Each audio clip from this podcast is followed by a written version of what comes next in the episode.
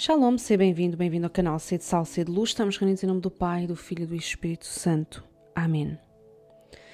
Hoje é sábado da segunda semana da Quaresma e é também dia de São José. E o verbo do dia é o verbo sonhar. Do Evangelho segundo São Mateus. O nascimento de Jesus deu-se do seguinte modo. Maria, sua mãe, noiva de José, antes de terem vivido em comum, encontrara-se grávida por virtude do Espírito Santo. Mas José, seu esposo, que era justo e não queria difamá-la, resolveu repudiá-la em segredo. Tinha ele assim pensado quando lhe apareceu num sonho o anjo do Senhor que lhe disse: José, filho de David, não temas receber Maria tua esposa, pois o que nela se gerou é fruto do Espírito Santo. Ela dará à luz um filho, e tu por-lhe-ás o nome de Jesus, porque ele salvará o povo dos seus pecados. Quando despertou do sono, José fez como lhe ordenara o anjo do Senhor. O sono, os sonhos e o despertar de São José. Sabemos que com ele Deus falava de forma especial através dos sonhos. Raramente é assim, mas Deus é soberano e fala como quer, com quem quer, quando quer. Nós só precisamos estar atentos para perceber como é que Deus fala conosco de forma específica.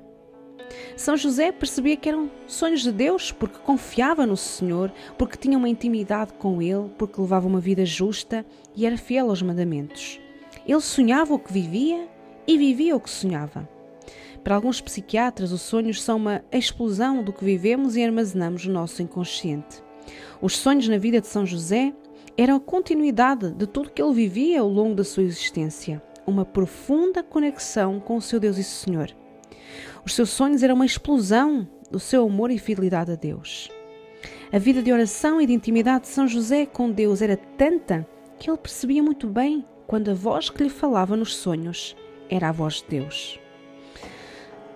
Além disso, estes sonhos revelam a prontidão de São José, a sua docilidade e coragem para fazer tudo o que o Senhor lhe pedisse, ainda que fosse revelado em sonhos. Não importava o tamanho do pedido, nem as condições do que lhe fosse pedido. A resposta era sempre prontidão e obediência. Das catequeses do Papa Francisco sobre São José, o sonho simboliza a vida espiritual de cada um de nós, o espaço interior que cada um é chamado a cultivar e preservar, onde Deus se manifesta e muitas vezes nos fala. Mas devemos também dizer que dentro de cada um não existe apenas a voz de Deus. Existem muitas outras vozes, por exemplo, as vozes dos nossos receios, as vozes das experiências passadas, voz de, as vozes das esperanças, e há também a voz do maligno que nos quer enganar e confundir. Por conseguinte, é importante ser capaz de reconhecer a voz de Deus no meio de outras vozes. E tu? Como tens vivido e o que tens sonhado? Sonhas o que vives e vives o que sonhas? O que tem povoado os teus sonhos? São José sonharia o que tens sonhado? Os teus sonhos estão embebidos da graça do Espírito Santo? De que forma Deus costuma falar-te? Consegues distinguir a sua voz da voz dos teus medos e da voz do maligno? Procuras em tudo a vontade de Deus? E quando Ele te revela, és como São José, solícito e obediente?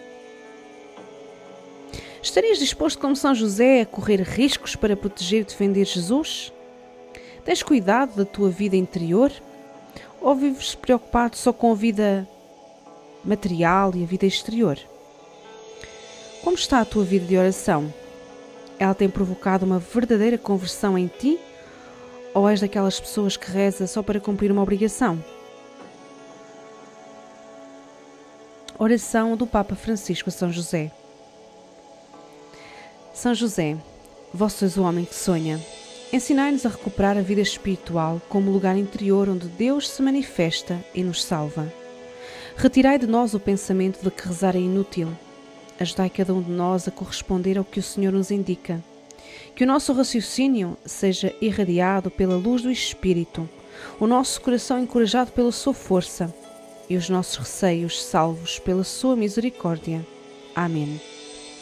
Glória ao Pai, ao Filho e ao Espírito Santo, como era no princípio, agora e sempre. Amém. Estamos reunidos em nome do Pai, do Filho e do Espírito Santo. Amém.